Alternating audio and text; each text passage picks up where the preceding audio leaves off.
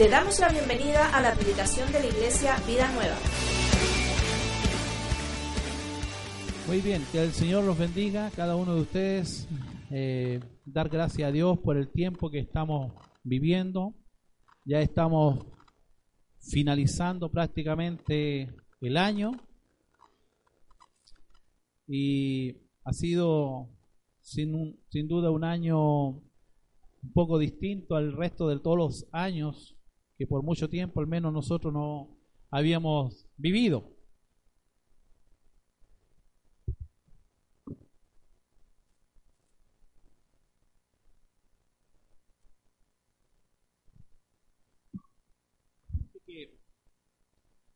Pero cada uno puede hacer un balance, ¿verdad? De lo cómo ha sido su año, cómo ha estado su año, cuánto usted ha crecido, cuánto usted ha avanzado en los caminos del Señor o conocer al Señor y, poder ajustar ya para el 2020, ¿verdad? Eh, observar y ver y proponerse metas también para poder seguir avanzando en esta carrera en la cual estamos todos, sin excepción, todos estamos en la misma carrera. Así que, y damos gracias a Dios porque ya estamos sirviendo a Dios y estamos en el reino de Él. Agradecer al Señor por, por el tiempo de ayer, el tiempo vivido, si bien es cierto, cada día tiene su propio eh, afán, como dice la palabra, pero ayer fue una tarde también muy especial. Agradecer a cada persona de los que hicieron un esfuerzo bastante grande en que todo saliera con excelencia, que todo saliera bien.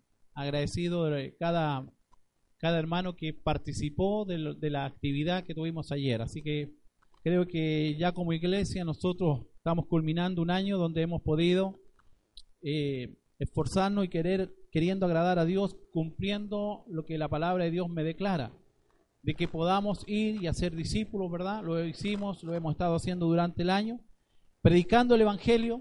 Recuerden que tuvimos unos días donde estuvimos apoyando a una iglesia, de igual manera, una congregación. Pudimos estar tres días en distintos lugares.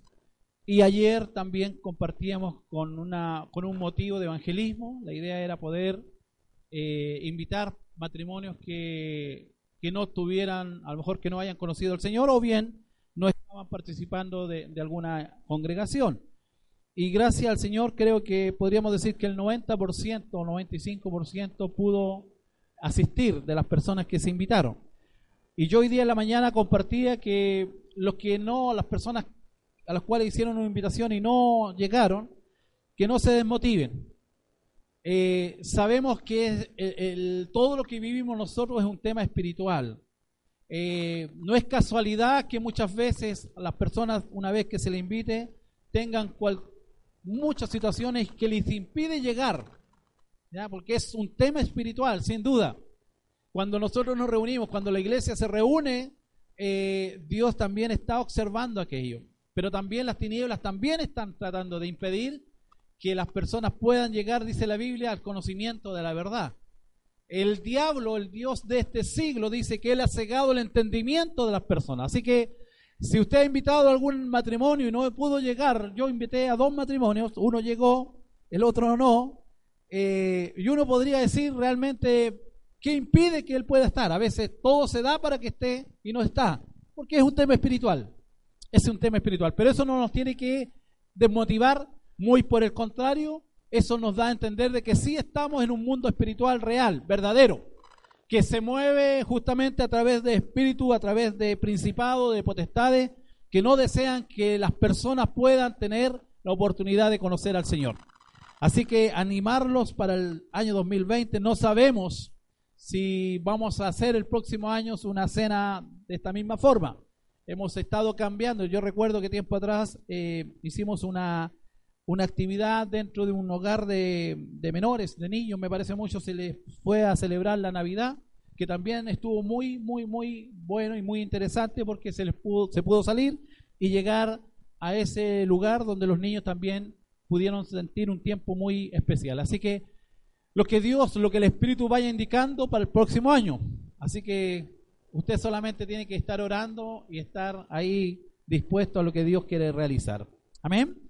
Así que gracias a todas las personas que se encargaron de la cocina, de adornar, de arreglar, de hacer todo, porque no es fácil hacer hicimos una, actividad para 80 personas y no es fácil. Incluso ahí, gracias Nico, porque hiciste un esfuerzo, ¿verdad?, adicional. Junto con esta actividad, había una actividad también que nos habían pedido un apoyo en el Centro Cultural. También Nicolás pudo estar ahí cubriendo esa parte eh, con algunas personas y también tuvo que cubrir acá la cena de matrimonial. Así que es un esfuerzo adicional que hizo y, gracias por aquello. Muy bien, vamos a, compartir la palabra del Señor en la mañana. Eh, algo que quiero retomar solamente algo que estaba que compartí el domingo anterior, el domingo pasado. Y el domingo pasado compartíamos con respecto al poder de Dios. ¿Quién lo recuerda? ¿Lo recuerda alguien o ya se nos olvidó de una semana para otro? ¿No se olvidó? ¿Sí se olvidó? Bueno, le recuerdo solamente lo que dice la palabra en el capítulo 1, versículo 18. Porque la palabra de la cruz es locura a los que se pierden, pero a los que se salvan, esto es a nosotros, dice el apóstol Pablo, es poder de Dios. Es poder de Dios. La palabra de la cruz, si uno empieza a analizar realmente, eh, hoy día lo que yo quiero compartir con respecto al poder de Dios, que pueda también tengamos claridad con respecto a ese poder que se ha manifestado en este tiempo y de igual manera, que se manifestó hace dos mil años atrás en este tiempo sigue vigente y que usted y yo somos parte y podemos manifestar ese poder que Dios ha entregado a la iglesia. Amén. Así que vamos a, ir compartiendo con respecto a lo que dice la palabra, lo que dice el apóstol Pablo. Eh, Jesús dijo, Jesús dijo, arrepentidos, no tan solo Jesús, sino que también lo dijo Juan el Bautista, arrepentidos porque el reino de los cielos se ha acercado.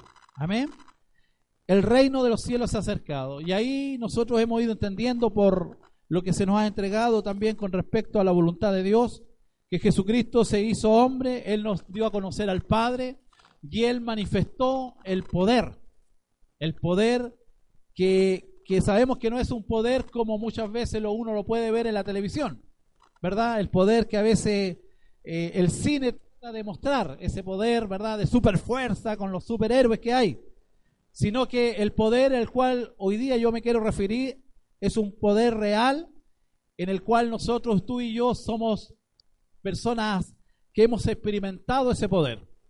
Hemos experimentado ese poder, por algo tú estás acá y yo estoy acá. Y estamos hoy día con el deseo solamente de seguir manifestando ese poder de Dios. Eh, el apóstol Pablo, bien decía yo que la semana pasada deseaba un poco eh, traer claridad a la iglesia de Corintio, a la iglesia que se estaba, eh, estaba llevando a cabo el, evangelio, la vida cristiana, y estaban disfrutando de los dones que el Señor le había entregado a través del Espíritu Santo. Pero había una situación que se estaba dando y que justamente eh, al apóstol Pablo le preocupó después que le avisaron lo que estaba ocurriendo, que había división y había conflicto y estaba se estaba dando algo que no tendría que darse. Pero aún, aún cuando se dio, el apóstol Pablo con sabiduría pudo dar claridad para que eso eh, cambiara y funcionara bien. Yo creo que los apóstoles hoy día de igual manera están siempre para poderle dar dirección a la iglesia, a los hijos de Dios. Necesitamos nosotros tener la claridad quiénes somos en Cristo y hacia dónde vamos y cuál es nuestra labor como iglesia, como hijos de Dios. Es tan importante en este tiempo tener claridad quiénes somos en Cristo, cuál es nuestra identidad en Cristo, por qué nosotros estamos constituidos como iglesia, cuál es el poder que nosotros podemos manifestar hoy día siendo iglesia. Es muy importante y muy necesario entender aquello. Porque eso sin duda te va a llevar a un avance, a un crecimiento, a que puedas desarrollarte cada día. Si desconocemos, muchas veces Pablo mencionaba aquello, yo no quiero que ignoréis. Entonces eso me da a entender de que muchas cosas, aún siendo pueblo de Dios, aún siendo hijo de Dios, muchas veces nosotros desconocemos. Hay muchas cosas que a lo mejor nosotros ignoramos, no voluntariamente, claro que sí, pero hay cosas que desconocemos y que ignoramos. Entonces podemos muchas veces, como bien decía Iván, el diablo trabaja y la carne también trabaja tratando de traer mentiras sobre la vida de cada uno de nosotros. Y para el diablo es un buen negocio que nosotros caminemos a veces bajo una mentira. Porque si conocemos la verdad de Dios, sin duda eso no nos va a dejar indiferente a cualquier situación. Vamos a poder, como bien también señalaba Grisel, saber quién está con nosotros, quién pelea por nosotros, a quién nosotros servimos. ¿Me entiende? Eso le ayuda a usted a avanzar y a crecer cada día. Porque de esto se trata, que usted tenga claridad, saber en la posición en la cual usted se encuentra. Dice que nosotros fuimos trasladados de la potestad de las tinieblas. Antes pertenecíamos a las tinieblas, cuando no estaba Cristo aún en nuestra vida, pertenecíamos a las tinieblas. No hay quien haya, podría decir, no, yo siempre he estado en la luz. Ninguna persona puede decir eso. Yo he estado en la luz solamente. Sino que cada uno de nosotros está, ha estado bajo las tinieblas, bajo el dominio del enemigo, el dominio de Satanás. Y de ahí nos liberó el Señor. Desde ahí nos sacó el Señor. Ya desde ahí tenemos que comenzar a entender ese traslado de lo que Dios hizo en nuestra vida. Amén. Por lo tanto, es necesario comprender aquello para poder avanzar cada día. Entonces Pablo le llamaba la atención y trataba siempre de traer claridad para que nadie desconozca. Porque ese es un arma, escucha bien querido hermano, visita hermano, amigo, lo que quieras, como quieras considerar. Es un arma pero tremendamente poderosa para el diablo tenerte engañado. Para el enemigo hacerte creer, por ejemplo, que eres culpable, hacerte creer de que tú no sirves para algo. Para el diablo es fundamental colocar un sentido de culpa, de que tú, tú, tú ya estás como condenado, que tú no tienes ninguna posibilidad. Y estoy hablando de personas que ya conocen la verdad. Porque el enemigo no va a trabajar fácilmente con la gente que no tiene a Cristo. Estamos hablando de una persona que ya ha adquirido una posición de hijo. Para el diablo es fundamental que esa persona siga bajo tiniebla o bajo oscuridad, en el buen sentido. Quiero decir si realmente hay un buen sentido, pero que, quiero que se comprenda. Para el enemigo, aún cuando tú conoces la verdad, si él logra poner una mentira sobre ti y que tú creas esa mentira, para él es un buen, un buen sitio, un buen negocio, porque te va a tener bajo ese engaño, bajo ese engaño. Por eso la palabra dice, conoceréis la verdad, pero la verdad os hará libre. Pero luego dice que nosotros debemos de seguir conociendo esa verdad. Cuánto tú conoces de esa verdad, me habla de la experiencia que tú vayas teniendo con Jesús cada día. Entonces, si no tenemos una experiencia con Jesús, si no conocemos a Jesús, podemos ser presa en algún momento de que el enemigo siga metiendo una mentira en nosotros y vivamos bajo mentira. Bajo mentira. Por eso el apóstol Pablo, que es un varón que fue de mucha bendición para la iglesia, él tuvo preocupado de que pudiera la iglesia conocer bien al Dios que estaba sirviendo. Y aquí, como bien yo le señalaba, él declaraba y decía que eh, la palabra de para la palabra de la cruz es locura a los que se pierden y obviamente a los que para los que se salvan, esto era nosotros, dice el apóstol Pablo, es el poder de Dios. Entonces, yo me ponía a pensar de esta semana, durante esta semana, usted y yo estamos viviendo en un en una condición donde el resto de las demás personas usted está desencajado. Porque las palabras de Dios o lo del reino obviamente no calza con, con lo normal, entre comillas, de este mundo. Usted está caminando hoy día, ya lo hemos dicho, distinto a, a cómo funciona la corriente de este mundo. Entonces usted, con su forma de actuar, con su forma de pensar, con su forma de llevar la vida, muchas veces no encaja en el orden, entre comillas, que hoy día la gran mayoría tiene. Y el Señor fue sin duda el que mostró este camino, porque Él vino a hacer algo distinto, obviamente, aquí a, a este mundo. Y Él vino a mostrar el poder de Dios, Él vino a mostrar lo que el mundo realmente necesita. Por lo tanto, el saber que ya por, imagínense, el saber que por la cruz, dice, por la palabra de la cruz, eh, es locura los que se pierden. Claro, uno podría responder, claro que sí, como una persona podría ser cambiado o su vida podría ser transformada simplemente por el hecho de que se predique el sacrificio que hizo Jesús hace dos mil años atrás en una cruz. Para el mundo es locura. Para el mundo es locura porque el mundo trata siempre y ha tratado de buscar la lógica, no la parte espiritual, no el mundo espiritual, sino que ha querido buscar la lógica. Ha querido buscar que obviamente que todas las cosas tengan como una razón, que tenga realmente una lógica.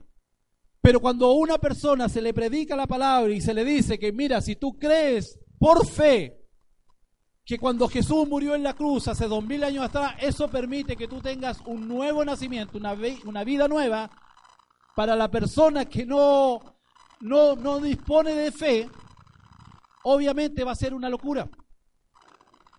Va a ser una locura. Incluso muchas veces tu propio caminar te empieza a señalar cosas que incluso tú puedes incluso hasta cuestionar. Hasta cuestionar. Porque, insisto lo mismo, estamos en este mundo, pero estamos siendo bombardeados de igual manera de acuerdo al sistema de este mundo. Y el propio Jesús dijo, ustedes están en este mundo, pero no son de este mundo. O sea, ustedes están en un reino diferente, distinto. Ustedes caminan de una forma distinta, deben de pensar de una forma distinta, deben de actuar de una forma distinta. Entonces podemos tener muchos ejemplos en lo que la palabra de Dios nos señala. Si usted y yo le digo hoy día, la gran sociedad dice que el que está arriba es el que puede enseñorearse de todos. El que está como jefe es el que manda y el que ordena todo. El Señor dice que no es así. Que el que quiere estar arriba tiene que ser el servidor de todo. Ya eso es algo distinto. Eso es algo diferente para el resto de la sociedad. Otro ejemplo dice la palabra que tú tienes que perdonar al que te ha hecho daño. Eso ya también es distinto, es diferente. El Señor dice que debes de amar a tu enemigo. Eso va contra la sociedad. Hoy día la sociedad quiere buscar su propia justicia, pero no la justicia de parte de Dios. Entonces, sin duda, nosotros estamos en el reino de Dios, comenzamos a caminar en forma distinta y diferente. Y eso es el cuidado que nosotros también debemos de tener, esa convicción de que si estamos en el reino y aplicamos lo que dice la palabra, nosotros vamos a ir avanzando y creciendo cada día. Por eso el enemigo quiere trabajar y traer confusión. Porque cuando colocan tu pensamiento en ti y tú cuestionas aquello, lo que pueda decir la palabra, eso te hace retroceder o te hace estancarte. Pero la palabra de Dios no se equivoca. La palabra de Dios jamás se va a equivocar.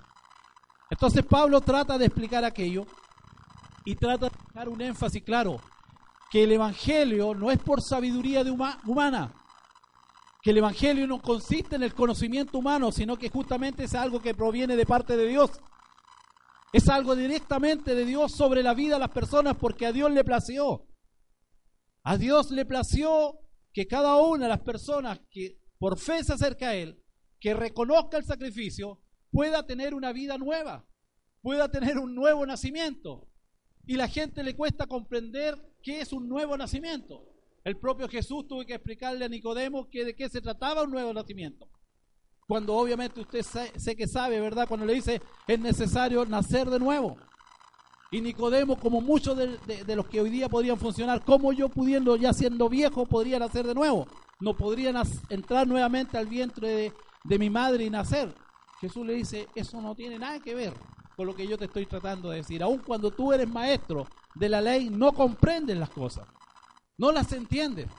Porque insisto lo mismo, nosotros se nos ha revelado algo espiritual sobre nuestra vida. Y algo espiritual porque Dios puso el espíritu también de Él en nuestra vida. Dice la palabra que nosotros no recibimos el espíritu de este mundo. Escucha bien. Entonces me habla de que hay un espíritu en este mundo. Pero usted y yo, Carlos, José, Marco, Andrés, no recibimos el espíritu de este mundo, sino que el espíritu que viene de parte de Dios. Por lo tanto, si tenemos el espíritu de parte de Dios, tenemos que caminar como Dios lo establece, aún estando en este mundo. Pero no somos de este mundo. Y si quisiéramos ser de este mundo, ya no podríamos tener a Dios. ¿Me entiende? la lucha está cuando en nosotros y quisiéramos andar perteneciente a este mundo, pero también quisiéramos ser de parte de Dios. hay una lucha fuerte ahí que impide que tú puedas avanzar y que puedas crecer. Entonces, el apóstol Pablo declara eso, que es solamente con lo de Dios, lo que Dios ha entregado y lo que Dios ha determinado. Por eso yo terminé de leer el domingo pasado, dice la palabra, para que como está escrito, el que se gloríe, gloríese en el Señor, porque no es nada nuestro, no es nada nuestro, todo lo que tú puedas recibir viene de parte de Dios, es de Dios que te lo entrega a ti, para que tú también seas un administrador de lo que Dios te entrega. Entonces, ahora quiero compartir la palabra para este día con respecto a lo que estamos hablando. En el capítulo 2 de 1 Corintios vamos a compartir con respecto a ese poder de Dios que es necesario que nosotros lo entendamos y que es necesario que nosotros lo apliquemos, que saquemos un poquito de la mente que a veces es el poder que nos muestra la televisión, nos muestra el cine, pensamos que ese es el poder, ¿verdad? Y eso disminuye nuestra búsqueda del poder verdadero de parte de Dios. Entonces, capítulo 2 sigue hablando el apóstol Pablo aquí. Así que hermanos, cuando fui a vosotros para anunciaros el testimonio de Dios, o la verdad, o el evangelio de Dios, no fui con excelencia de palabra o de sabiduría. Les comienza a señalar el apóstol Pablo, no fui con excelencia de palabra o con excelencia una sabiduría justamente mayor. Pues me propuse, se dispuso, dice, pues me propuse no saber entre vosotros cosa alguna, sino a Jesucristo y a este crucificado. Y estuve entre vosotros con debilidad y mucho temor y temblor. Y ni mi palabra ni mi predicación fue con palabra persuasiva de humana sabiduría, sino con demostración del Espíritu y de poder para que vuestra fe, y escucha bien, y ese es el versículo que hoy día tiene que también quedarnos en nosotros, para que vuestra fe no esté fundada en la sabiduría de los hombres, sino en el poder de Dios. Repitamos esa parte. Para que vuestra fe no esté fundada en la sabiduría de los hombres, sino en el poder de Dios. Eso es lo que Pablo quería señalar, eso es lo que Pablo quería dejar ahí bien grabado en el corazón de las personas. Que no es con la sabiduría de hombre, sino que es el poder de Dios que ha sido entregado para ello. Entonces, es ese poder que también Dios establece en este tiempo para cada uno de nosotros. A lo mejor tú te puedes sorprender que Dios te ha entregado poder. A lo mejor tú, yo, ¿qué poder puedo tener yo? Y el enemigo trabaja rápidamente. Claro, ¿qué poder tienes tú? Te trata la parte natural, él te trae al, al mundo natural, con tus debilidades, con tus defectos, con tus errores. Entonces él te hace creer que obviamente tú no eres una persona que pueda aportar poder de Dios, pero tú sí tienes poder de Dios. Tú tienes poder de Dios, hermano. Tienes que creer que tienes poder de Dios. Porque cuando tú hablas, tú no hablas por cuenta tuya. Porque cuando tú mencionas algo, bien Pablo lo declaró aquí, y si lo empezamos a entender, justamente, cuando fui a vosotros, cuando nosotros vamos de igual manera a las personas, nosotros no vamos con la intención de hablarle lo que a nosotros se nos ocurra. Nosotros no vamos con unas buenas intenciones de tratar de enviar un mensaje producto de lo que nosotros creamos, lo que nosotros pensemos. Nosotros vamos con la idea de poder mostrar a Jesús a las personas. Por lo tanto, cuando fui a vosotros, dice, para anunciaros el testimonio o, o la palabra de Dios, no fui con excelencia de palabra o con sabiduría humana. Porque eso no dice anteriormente que la sabiduría de Dios, la sabiduría del hombre no buscó a Dios, o no se pudo encontrar con Dios. Por lo tanto, la sabiduría humana no sirve para encontrarse con Dios, sino que algo de parte de Dios que Dios solamente entrega a la persona. El apóstol Pablo sabía lo que él había recibido. Y usted conoce bien la historia del apóstol Pablo, que era una persona contraria a ser parte de la iglesia de Cristo y después le estaba predicando a Jesús. Por lo tanto, hubo una transformación en su vida.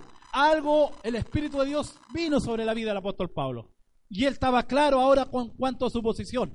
Por lo tanto, que cuando él tenía que ir a un lugar y compartir la palabra, él dice que no iba con palabras de sabiduría humana. No iba con una excelencia de palabra, no iba con la idea de poder dejar a las personas, qué sé yo, eh, anonadadas ahí, así con, como se dice a los buen chileno, con, con la boca abierta. Sino que él quería expresar el poder de Dios. Me propuse, dice, no saber entre vosotros cosa alguna, no quiso colocar su currículum de todo lo que había realizado él. En otras palabras, sino dice a Jesucristo solamente y a este crucificado, dos cosas, sino que él quiso transmitir a Jesucristo solamente. Su tema era apuntar a Jesús cada día. Y Pablo era una persona culta, Pablo era una persona entendida. En cuanto a la ley, dice que él era un fariseo de igual manera, bien entendido. En cuanto a, intelecto, Pablo era una persona muy, muy estudiosa. Pero sin embargo, bien dice en otra parte que todo eso él lo tenía como por basura, con tal justamente de que las personas pudieran conocer a Jesús. Entonces estamos entendiendo de que el Pablo quería transmitir el poder de Dios, que era manifestar a Jesucristo. No me propuse o me propuse eh, no saber entre vosotros cosa alguna, sino solamente a Jesucristo y a este crucificado. Y a este crucificado. Y saben, hermanos queridos, cuando usted comprenda aquello, cuando entienda bien y, y comprenda la obra que hizo Cristo, va, va, va a tener un sentido especial cuando usted comparta la palabra del Señor. Porque a veces podemos compartir el mensaje, claro, como una historia solamente. Como una historia de que Jesús fue hace dos mil años atrás y murió y podemos hablar, hablar solamente esa parte.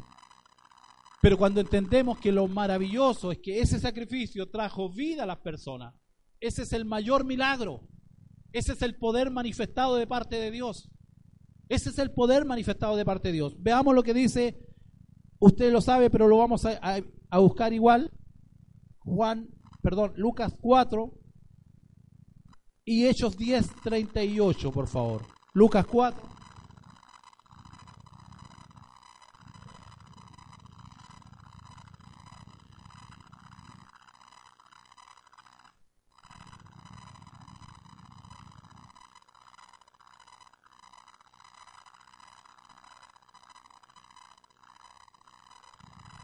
Lucas 4, 17 dice, ahora obviamente entendiendo cierto ese poder de Dios que es el que necesitamos conocer y comprender.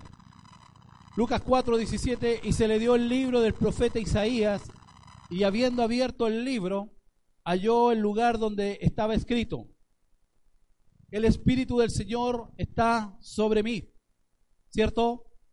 ¿Está sobre usted el Espíritu de Dios? ¿Está en usted el Espíritu de Dios? Amén. El Espíritu del Señor está sobre mí. Por cuanto me ungió, dice, ¿para qué cosa? Para dar buenas nuevas a los pobres. Y cuando hablamos de nuevo de, de pobres, no necesariamente de pobre de economía, sino que pobre de espíritu. Pobre de espíritu. Todos somos pobres de, o éramos pobres de espíritu. Todos éramos pobres de espíritu. Hasta cuando viene el Señor, ¿verdad? Dice, el Espíritu del Señor está sobre mí por cuanto me ha ungido para dar buenas nuevas a los pobres. Me ha enviado a sanar a los quebrantados de corazón, a pregonar libertad a los que están cautivos y vista a los ciegos, a poner en libertad a los oprimidos, a predicar el año agradable del Señor. Ese es el poder que Jesús está manifestando cuando él dijo arrepentido porque el reino de los cielos se ha acercado. O sea, en otras palabras, el Señor está diciendo, yo vengo con el reino, yo soy el reino.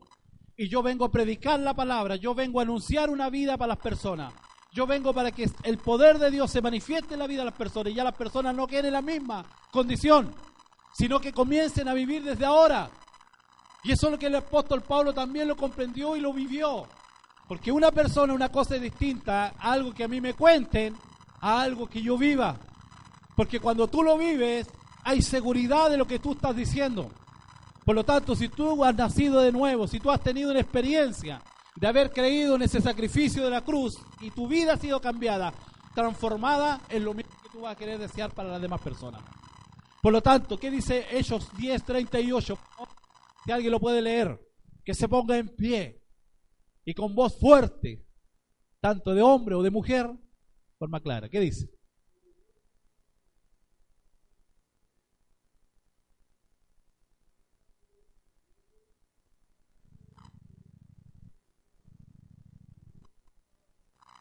Amén. Cómo Dios ungió con el Espíritu, ¿verdad? A Jesús. Y cómo éste anduvo haciendo la obra, manifestando el poder de Dios. Él anduvo manifestando el poder de Dios. Anduvo sanando personas, anduvo trayendo trayendo, en este caso, trayendo libertad a la vida de las personas. Ese es el poder, insisto lo mismo, es el poder que también te dio a ti, que me dio a mí. Ese es el poder. Es el poder que está en nosotros. Ahora, ese poder sin duda se va a, se va a manifestar cuando primeramente tú creas que está ese poder en ti. Porque si no crees, obviamente ya tú vas a dudar. Pero cuando tú crees, realmente ese poder se va a manifestar sobre tu vida. Por eso que la iglesia es poderosa. Por eso que el enemigo quiere irse siempre contra la iglesia, contra los hijos de Dios. El enemigo no quiere irse contra el mundo porque el mundo ya lo tiene. El mundo ya está bajo el poder del maligno. El, enemigo ha puesto todas sus artimañas para poder poner al, mundo bajo sus pies. Bajo sus pies. Y que muchos de ahí muchas veces se creen muy intelectuales, muy capacitados, pero aún dentro de eso no han podido encontrar o no han podido conocer al Señor. Pero el Señor le ha dado el poder a la iglesia para que la iglesia manifieste el poder de Dios. Porque el poder no es nuestro, el poder es de Dios. Y Dios simplemente nos ha llamado a nosotros colaboradores, vasos que somos utilizados por el Señor para manifestar el poder de Dios. Por lo tanto, dice, ni mi palabra, yo estaba leyendo lo que decía 1 Corintios capítulo 2, volviendo un poquito atrás, y estuve entre vosotros con debilidad y mucho temor y temblor. Y ni mi palabra ni mi predicación fue con palabras persuasivas de humana sabiduría, sino con demostración del Espíritu y del poder eso es lo que dijo el apóstol Pablo. Eso es lo que dijo el apóstol Pablo. Yo estuve con temor, con temblor, observando y viendo todo, pero cuando se me dio la oportunidad, yo manifesté el poder de Dios. Yo manifesté el poder de Dios. Y la pregunta sería hoy día, ¿tú estás preparado para manifestar el poder de Dios? Porque Dios ya ha entregado un poder sobre tu vida. Dios quiere usar tu vida.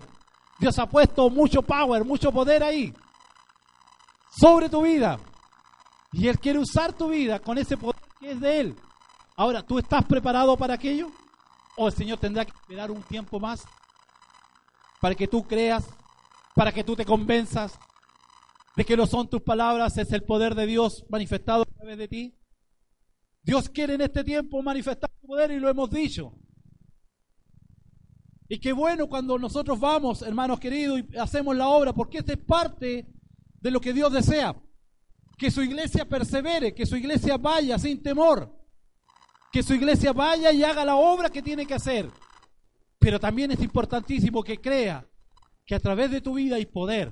Insisto lo mismo, ¿cuál es el poder? La palabra, lo que tú declares, lo que tú hables, pero eso tiene que haber una convicción de que si tú le hablas a una persona y que esa persona si cree va a poder tener una vida nueva, esa persona va a poder ser transformada y cambiada que puede transformar a la persona más, muchas veces a, ojo humano, la persona que menos podría tener un encuentro con Dios. Dios tiene poder para transformar a esa persona. Tú tienes que ser el portador de aquello. Porque a veces pensamos solamente el poder de ver cómo, cómo, ver algo así eh, tangible. El poder manifestado a veces poco incluso como parafernalia. Pero el poder de Dios es cuando una persona dice, sí, yo reconozco a Jesús como el Señor de mi vida.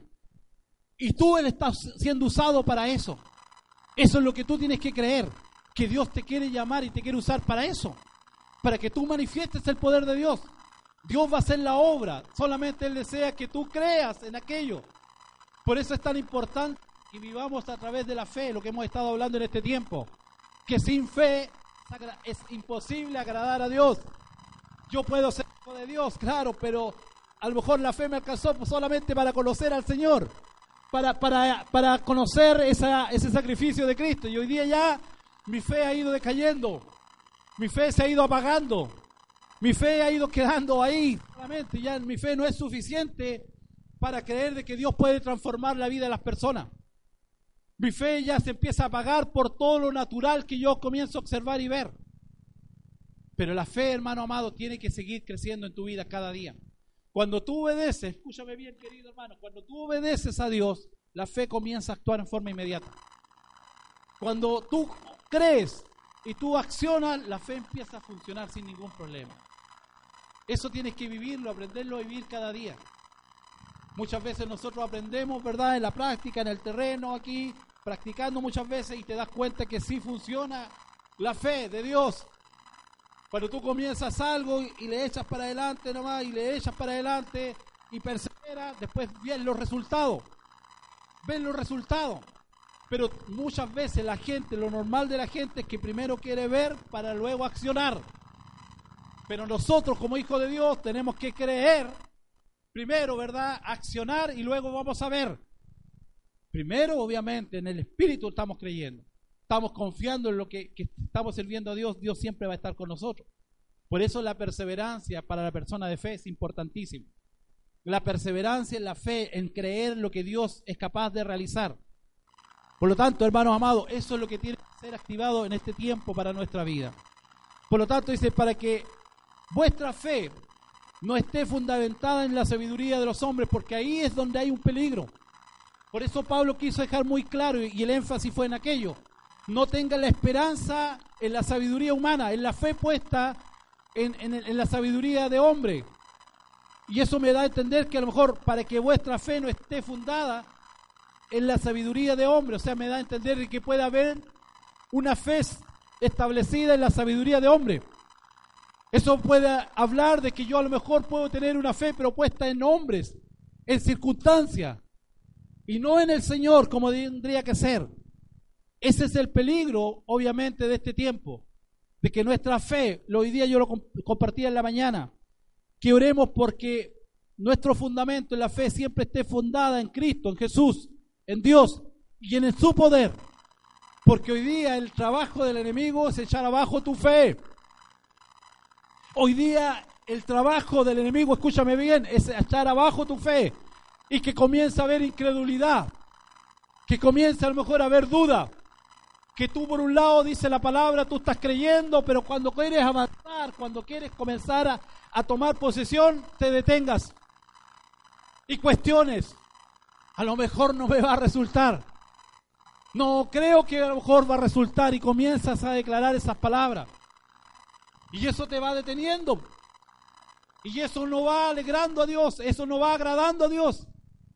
Porque obviamente si nosotros creemos en la palabra, decimos, Señor, sí, yo creo en tu palabra. Y como yo creo en tu palabra, yo comienzo a dar pasos en fe. Aunque no vea nada, pero yo doy pasos en fe. Y aunque las circunstancias me digan algo contrario, sigo dando pasos de fe. Porque estoy creyendo en la palabra del Señor. Entonces eso tiene que ser todo orden de, de nuestra vida. Porque ya nuestra vida es espiritual y nosotros andamos por fe, dice la palabra. No andamos por vista, andamos por fe. Por fe andamos cada día. ¿Me entiende? Creyendo lo que dice la palabra. Que aun cuando el mundo dice lo contrario, yo estoy creyendo lo que dice la palabra. Por eso soy distinto y diferente a todo el resto. Y no porque yo sea diferente, porque soy, eh, no sé, eh, me crea algo. No, es porque yo creo en la palabra. Creo que la palabra primero funcionó en mí. Cuando yo creí, se dio aquello. Yo no era hijo de Dios, yo no siquiera pensaba ser hijo de Dios. Pero me predicaron un día de que Jesús me dio la oportunidad de encontrarme con el Padre y que yo tenía que creer solamente, confesar con mis labios, arrepentirme de mis pecados y yo tenía la posibilidad de tener un nuevo nacimiento. Y le dije, sí, Señor, es lo que yo deseo. Y entré al reino de Dios. Y ahora estando en el reino quiero conocer cada día más al Señor. Pero es por fe. Es por fe solamente. Lo que estamos hablando de igual manera. Pablo lo decía muy claro. No quiero que quede el fundamento en una posición humana, en una sabiduría humana, sino que la fe ustedes tengan clarito que viene de parte de Dios. Esa es la posición clara. La fe viene de parte de Dios sobre sus vidas.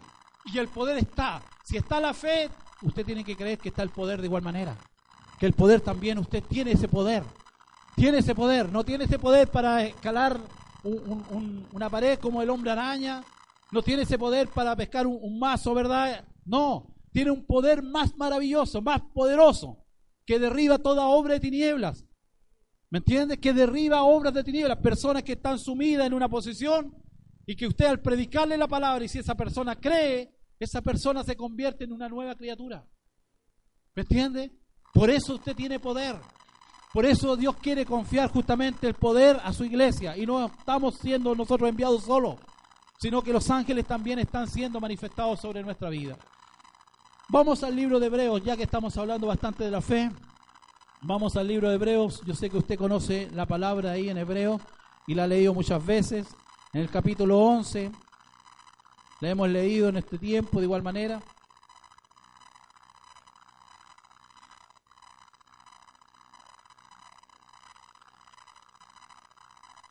Y aquí hay una descripción de todo lo que las personas creyeron con respecto a la fe. En el capítulo 11 de Hebreos, versículo 3 dice, por la fe entendemos, escuche bien, por la fe entendemos haber sido constituido el universo por la palabra de Dios. De modo que lo que se ve fue hecho de lo que no se veía. Ya eso es complicado entenderlo. Ah, eso es complicado entenderlo porque nosotros estamos en nuestra mente acostumbrados para creer, tenemos que ver, como dijo Tomás. Ver para creer. Pero entender de que Dios ya establece las cosas aun cuando nosotros no las veamos. Por eso dice en su palabra que nosotros debemos de declarar, ¿verdad? Siempre las cosas como si fueran de parte de Dios. Declarar las cosas aun cuando no las veamos, pero declarar que así es. Yo creo de todo corazón que esta iglesia va a seguir creciendo cada día que Dios va a añadir las personas que hoy día Dios va a, va a ir colocando. Porque Dios quiere llamar a esas personas. Dios desea derramar de su vida sobre ellos, sobre las personas que hoy día, incluso yo me alegraba ayer porque hay personas que ni siquiera sabían a lo mejor que estamos orando por ellos. Y a lo mejor no, ni siquiera las conocemos. Pero Dios se encarga de contactarnos y poder que ellos lleguen y conozcan la verdad de igual manera y que tenga la oportunidad de encontrarse con Él. Porque eso es una de las cosas extraordinarias que el ser humano, hermano querido, nosotros como chilenos o como personas, no sé si solamente los chilenos decir, pero lo que hemos hablado muchas veces que nos cuesta como reconocer, nos cuesta como valorar cosas de lo que Dios ha hecho. Uno muchas veces llega y puede decir, oh no, yo soy hijo de Dios ya. Y eso lo miro en forma muy liviana, como que yo soy hijo de Dios, como que todo el mundo puede ser hijo de Dios. Claro que todo el mundo puede ser hijo de Dios, pero si cree conforme a lo que Dios establece. Porque Dios no hace excepción de ninguna persona, pero sí Dios dejó la forma y la manera de poder ser hijo de Dios.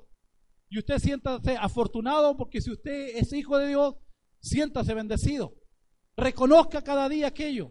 Valore cada día aquello. ¿Y cómo lo valora? Sirviéndole cada día más, conociendo cada día más buscándole cada día más.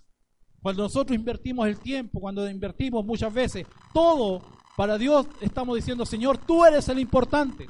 Yo ahí estoy valorando que tú me, que tú me hayas declarado hijo.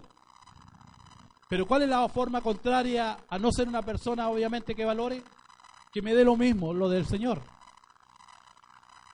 Que el Señor vaya quedando en tercero, cuarto y quinto lugar. Ahí yo puedo decirle, Señor, te amo, te amo. Sí, pero el Señor dijo clarito, el que me ama, guarde mi palabra. Guarde mi palabra, obedezca mi palabra. Y más abajo dice incluso, eso también me dejó muy claro y muy fuerte la palabra en sí, pero es verdad. El que no me ama, no guarde mis mandamientos. Viva como usted quiera vivir. Yo quiero vivir cada día conforme a lo que dice la palabra. Me esfuerzo cada día. A veces fallo, a veces voy bien, a veces funciona, pero estoy en la carrera. Cada día quiero negarme a mí mismo para agradar al Señor. Y sea, yo sé que para usted de igual manera no es fácil, pero sí vale la pena desgastarse hasta el final, hasta cuando venga Cristo. Cada día por servirle al Señor, porque Él ya nos posesió como hijo de Dios. Y usted tiene que sentirse un privilegiado como hijo de Dios. No como el diablo le quiera hacer creer que usted es uno más. No, Dios lo llamó.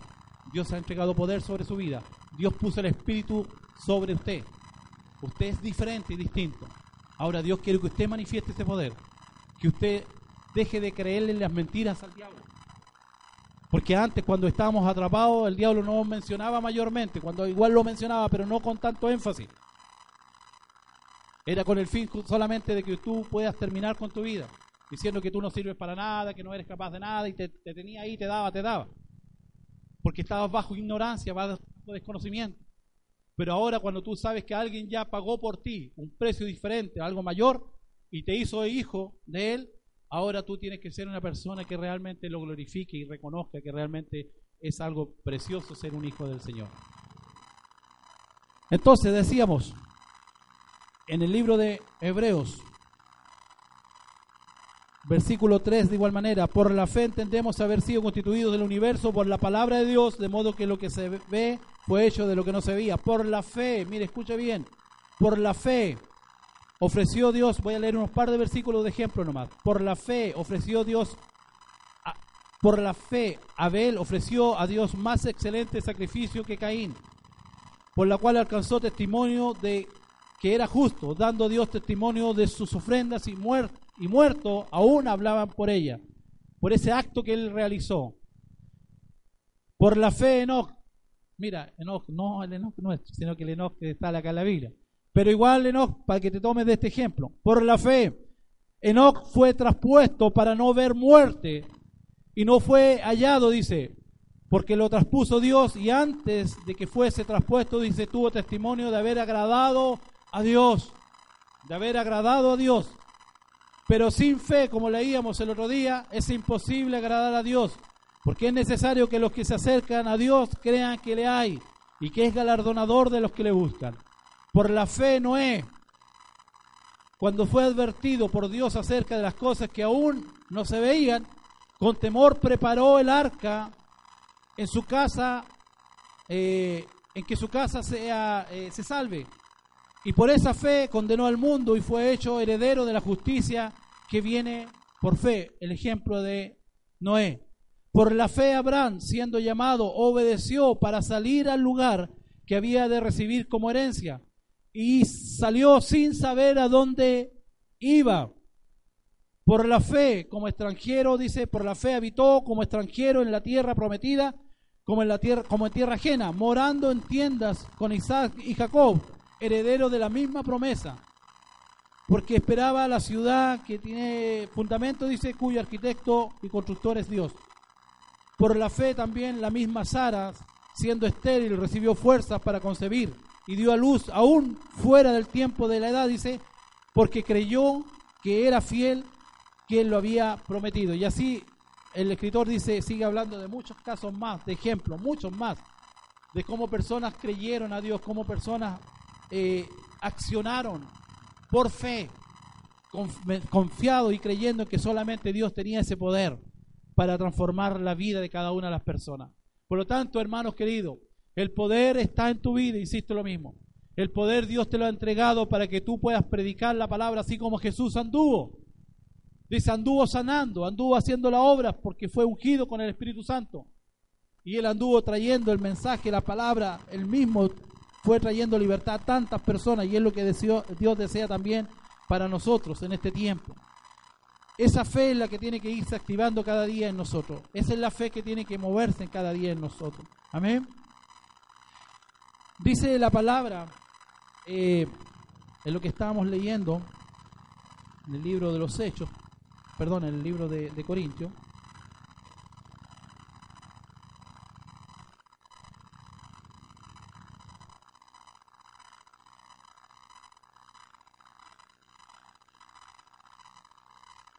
que Pablo quería dejar eso, eso claro a los, a los hermanos de Corinto.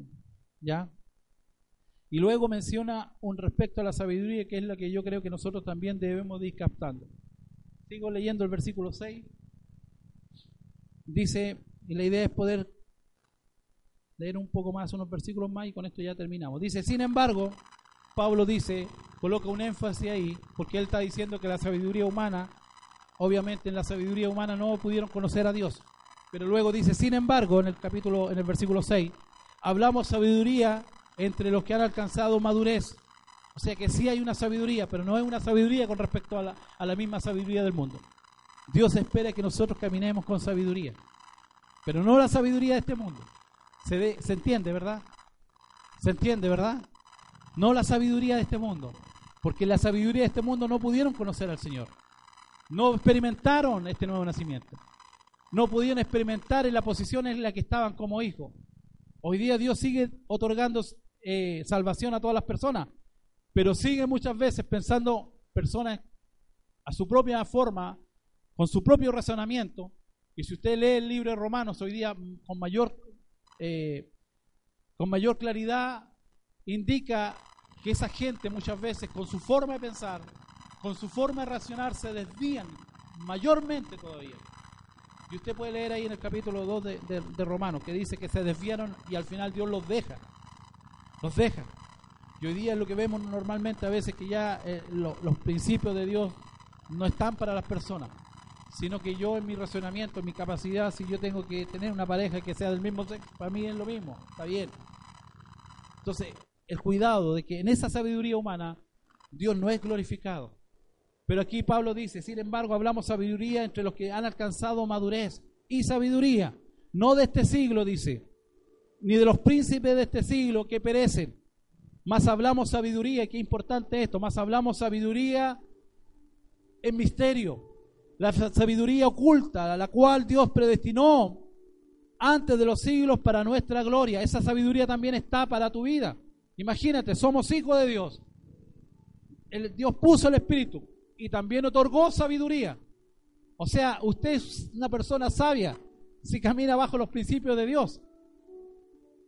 No crea que usted es una persona necia. No le crea al diablo cuando dice, no, tú no tienes idea de nada. Tú no sirves para algo. Piensa bien. No le crea al diablo. Porque Dios ya entregó sabiduría y que la tenía preparada antes de que formara el mundo. Ya tenía una sabiduría para los que iban a creer. Amén. La que ninguno de los príncipes de este siglo conoció. Porque si lo hubieran conocido, nunca habrían crucificado al Señor de gloria. Antes bien dice, como está escrito, cosa que ojo no vio, ni oído yo, ni ha subido del corazón de hombre, son las que Dios ha preparado para los que le aman. Aquí hay una característica clave, importantísima. Usted es un hijo de Dios, valore que sea un hijo de Dios. Porque Dios ve si usted le ama o no le ama. Ya dijimos que el amar a Dios no significa que solamente digamos yo te amo. Yo te amo Dios. Muéstrelo con hechos. Muéstrelo con hechos, con la práctica diaria. Muéstrelo con hechos cada día. No podemos decir, y hemos estado hablando, ¿verdad?, cómo manifestamos el amor con una pareja o, o- o el amor entre esposos. No es simplemente decir te amo, sino que tienen que haber hechos reales. ¿Cómo manifestó el amor Dios al mundo en general, enviando a su Hijo? No dijo yo amo al mundo, pero si el mundo se perdió completo. No, Dios dijo, mi hijo va a tomar una heredad, mi hijo va a deshacer la obra del diablo, pero también le va a dar la oportunidad para que las personas que estaban desviadas y que se iban a ir al infierno tengan una oportunidad. Esa es la manifestación clara de un amor. Entonces, si nosotros amamos, justamente tenemos que mostrarlo con hechos cada día, de ma- manifestar el poder de Dios, de manifestar el poder de Dios cada día. Y eso me habla también o me lleva a lo que un día mencionábamos acá y que hoy día para la sociedad, insisto lo mismo, hermanos queridos, la sociedad hoy día está llena de pensamientos que lo que nosotros estamos hablando incluso lo cuestionen. Porque pareciera que solamente cuando hablamos en la iglesia de la palabra de Dios hablamos de como puras demandas. Como que hablamos de pura exigencia. El diablo quiere hacer creer eso en tu mente. Que me exigen leer, que me exigen congregarme, que me exigen orar. Entonces el diablo dice, eh, te están exigiendo mucho. Tú eres dueño de tu vida, no tienen por qué nadie exigirte. Esos son los pensamientos que vienen sobre la mente de la persona, para que la persona comience a cuestionar aquello. Pero hay cosas extraordinarias para cada uno de nosotros, realmente, hermanos amados. Insisto lo mismo. Antes bien, como está escrito, cosa que ojo no vio, ni oído yo, ni ha subido en corazón de hombre, cuando hablamos de la sabiduría de las personas, a ninguno se le manifestó aquello, a no ser que realmente rinda su vida a Cristo, porque está la posibilidad. Son las que Dios ha preparado para los que le aman. Pero Dios no las pero dice, pero Dios nos las reveló a nosotros por el Espíritu. Las reveló por el Espíritu, insisto lo mismo, porque todas las cosas del Espíritu son obviamente del reino espiritual, no son natural. Y muchas veces nosotros podemos incluso hasta reírnos de aquello. Incluso a veces podemos entre nosotros a veces pensar, ah, no le estará poniendo demasiado. Pero hay un mundo espiritual, yo lo explicaba. Yo lo explicaba con respecto a una simple invitación. Una simple invitación para algo que tenga que ver con la palabra de Dios, inmediatamente se, se prenden unas luces de alarma de parte del enemigo. Hey, shh, vayan a ver esa situación porque quieren invitarlo a que conozca al, al- algo de Dios. Y usted sabe que no queremos perder a ninguna El diablo igual dice, no, yo no quiero perder ningún alma. Yo los tengo a todos atrapaditos, yo no quiero que se pierda ninguno. Así que, mire, esta iglesia está haciendo cosas, actividades para que conozcan la verdad. El diablo inmediatamente despliega a todo su ejército, a todos sus demonios. Entonces todo eso es un mundo espiritual. Por eso, amado, tú eres un, hombre y una mujer espiritual. Un hombre y una mujer que tiene el Espíritu de Dios, dice la palabra. Pero Dios nos, nos la reveló a nosotros por el Espíritu, porque el Espíritu todo lo escudriña, aún lo profundo de Dios. Porque ¿quién de los hombres sabe las cosas del hombre sino el Espíritu del hombre que está en él? Así tampoco nadie conoció las cosas de Dios sino el Espíritu de Dios. Y nosotros, escucha bien el versículo 2, y nosotros no hemos recibido el Espíritu del mundo, dice Pablo a los de la iglesia de Corintio. Ustedes no han recibido el Espíritu del mundo, sino el Espíritu que proviene de Dios, para que sepamos lo que Dios nos ha concedido. Otro propósito de igual manera, cuando viene el Espíritu, para conocer lo que Dios nos ha entregado y lo que Dios ha depositado sobre nosotros. Lo cual también hablamos, dice, no con palabras enseñadas por sabiduría humana nuevamente, sino con las que enseña el Espíritu. ¿Cómo te ha estado enseñando el Espíritu a ti? ¿Puedes discernir lo espiritual de lo natural? Miren, varias cosas hemos aprendido hoy día. El Espíritu, no hemos recibido el Espíritu de este mundo, sino que el Espíritu de Dios. Que el poder está en nosotros. Ahora que dice que el Espíritu te ha enseñado, lo cual también hablamos no con palabras enseñadas por la sabiduría humana, sino que las que enseña el Espíritu. Por eso hablamos que podemos manifestar el poder de Dios, porque no vamos con nuestras propias palabras, sino que vamos con la palabra de Dios. Y esa palabra es espiritual. Y la palabra de Dios me da a conocer a Jesús cada día, lo que dice Juan 17.3. Enseñada por el Espíritu, acomodando lo espiritual, dice, a lo espiritual. Pero el hombre natural, escucha bien, pero el hombre natural, tú ya sabes la diferencia, pero el hombre natural no percibe las cosas del Espíritu de Dios, porque para él, nuevamente, son locura y no las puede entender. Eso es una gran verdad. Antes estábamos en esa condición, no entendíamos nada con respecto a lo de Dios. Y no hablo de la, de la liturgia solamente, no hablo del, vocabulario evangélico nuestro, sino que no entendíamos el mundo espiritual. Pero cuando somos hijos de Dios, el mundo espiritual comienza, se corre el velo y comenzamos a entender las cosas del Espíritu. Y el Espíritu está dispuesto a enseñarnos. El Espíritu incluso está dispuesto a guiarnos siempre. El Espíritu va a hablar de, de, Jesús, va a recordar las palabras de Jesús, nos va a enseñar de su palabra. Entonces, las personas natural no perciben, para él son locura y no perciben las cosas son del Espíritu, porque tampoco las pueden entender. Luego dice, porque se han de discernir espiritualmente. Entonces, usted y yo, hermano amado, tenemos algo tremendamente valioso que muchas veces no lo podemos estar usando porque estamos bajo la mentira del enemigo, le estamos creyendo más a lo que dice el enemigo. Y no estamos manifestando el poder de Dios que Dios desea que se manifieste. Porque las cosas del Espíritu obviamente se tienen que discernir espiritualmente. O sea, nuestros ambos, miren, tremendo hermanos queridos, tenemos, por decir, el sentido natural, pero también tenemos el sentido espiritual. Y no podemos andar nosotros que somos espirituales siempre en la parte natural solamente. Porque las cosas naturales son las que podemos ver y observar. Vemos los problemas y los problemas nos, angustian, nos desesperan, nos afligen. Pero no estamos viendo el tema espiritual. Que aunque sea un problema, yo miro más allá. Yo veo más allá, yo veo la respuesta de parte de Dios. Y la respuesta me deja conforme, me deja tranquilo. Esa fe aumenta en mi vida cada día. Por eso usted es espiritual, al igual que yo, y debemos de andar justamente en las cosas espirituales. En cambio, el espiritual dice, lo juzga, perdón, dice, en cambio el espiritual juzga todas las cosas, pero él no es juzgado de nadie. ¿Y eso qué quedará decir? El cambio, espiritual juzga todas las cosas. Y yo creo que Pablo siempre declaraba, indicando, diciendo, usted sepa por dónde ahora camina. Mire y observe qué cosa realmente le conviene y qué cosa no le conviene. No se trague todo. Hermano querido, no se trague todo. Porque a veces podemos tragarnos todo lo que el mundo dice y siendo y teniendo un discernimiento, espiritual no lo aplicamos y tragamos todo. A eso me refiero cuando creemos en las mentiras del diablo. Entonces usted es necesario que diga, ¡eh, diablo! Eso no está para mí.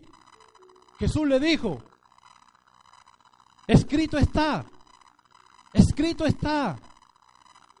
Y usted tiene que declararlo, no decir, eh, no, si yo, el Dios, Dios sabe que yo le puedo decir, no, con la autoridad que Dios le ha entregado.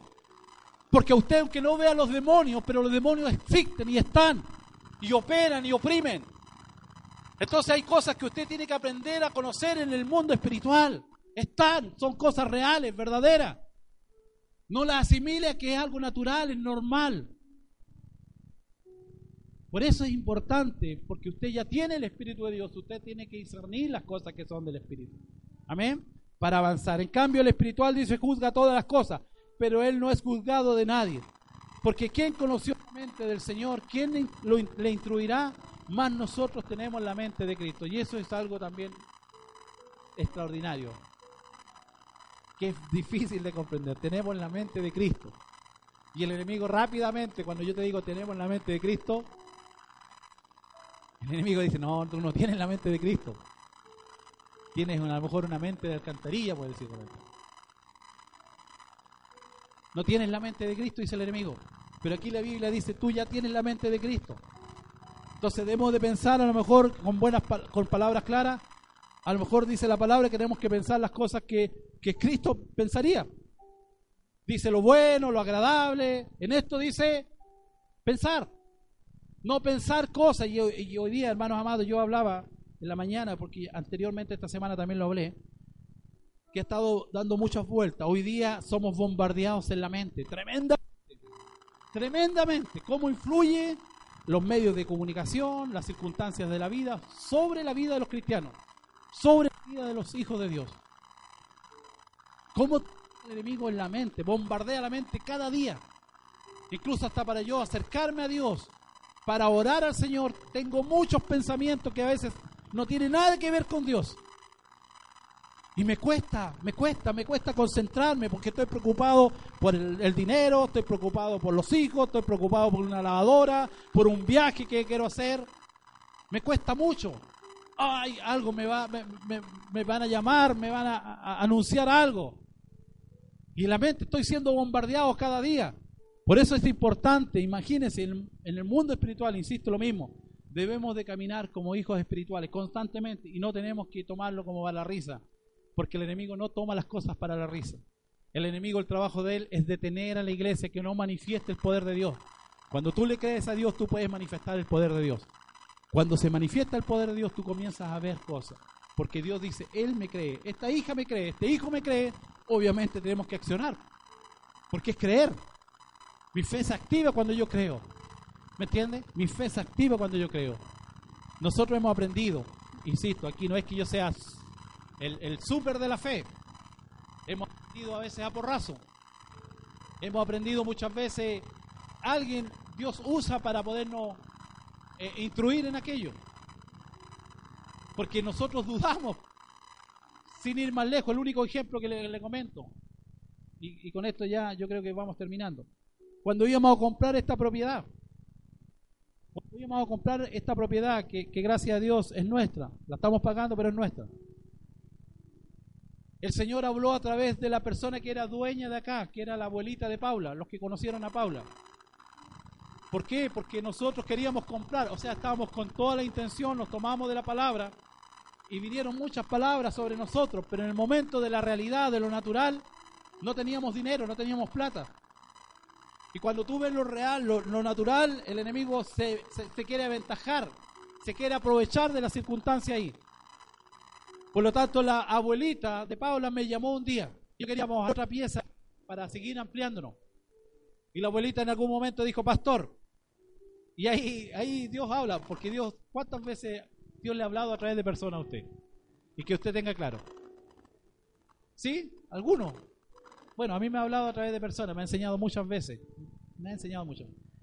Y la abuelita me dijo, yo le dije, abuelita, ¿sabe que eh, queremos arrendar esa, esa pieza.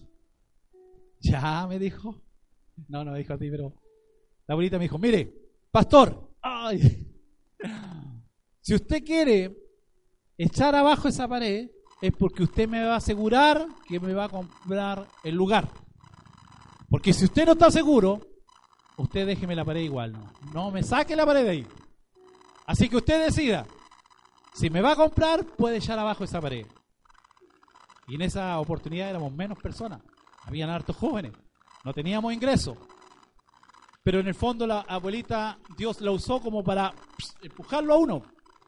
Porque ya sabemos, ¿para qué vamos a decir los hombres cómo somos de petrolero? Pero me ayudó la abuelita a través de Dios, obviamente, para impulsarme a tomar la decisión y a creerle realmente al Señor. No, le dije yo, me dio ahí toda la, fuerza y no, abuelita, no se preocupe. Vamos a echar la pared abajo porque le vamos a comprar el lugar. Bien, dijo la abuelita, Pero pasa eso. Por eso digo yo que vamos aprendiendo. Vamos aprendiendo a veces en el terreno. Así que hermano querido, créale al Señor. Cuando usted tenga planes, tenga proyectos, créale al Señor. Pero créale no solamente los planes para usted, créale la intervención de que Dios quiere hacer a través de usted, de ganar vidas para personas, de que quiere usarlo para que usted también, otras personas tengan también la oportunidad de conocerlo a Él. Créale también, porque a veces sería bueno creerle solamente para lo mío. Señor, yo tengo un proyecto, quiero una casa. Señor, yo quiero esto. Pero tenemos que ir a evangelizar. No creo que la gente se convierta. No, no quiero ir ahí. No, tiene que ser tanto para usted como también para el Señor. Primero el Señor y luego las cosas, aunque usted no las pida, van a llegar. Pero de eso se trata, de creer solamente en el Señor. Y en esa oportunidad, gracias a Dios, nos echamos abajo la pared, pudimos ir y comprar el lugar. Y ahí le puedo contar otra experiencia, pero no se la puede contar ahora, de cómo Dios, cuando nos movimos y obedecemos, Dios dice, esa parte ahora me corresponde a mí. Ustedes hagan una pequeña parte nomás. Crean, crean solamente, manifiesten el poder de Dios y lo demás déjenmelo a mí, porque lo demás yo lo comienzo a realizar. Así que no le creamos más al enemigo, hermano querido. No le creamos más a las mentiras del diablo, créele a Dios. Él ha puesto poder sobre tu vida. Él ha puesto el espíritu de Él sobre ti. Amén. Él te quiere enseñar a través del espíritu cada día, para que tú disciernes las cosas que son del espíritu y las cosas que son lo natural pero mayor es lo espiritual que lo natural, porque lo natural sabemos que va a terminarse, pero lo espiritual va a quedar en forma eterna y nosotros estamos para allá, estamos siguiendo del espíritu. Esperamos hayas sido bendecido con esta predicación. Te invitamos a las reuniones los martes a las 8 de la tarde y los domingos 10 de la mañana.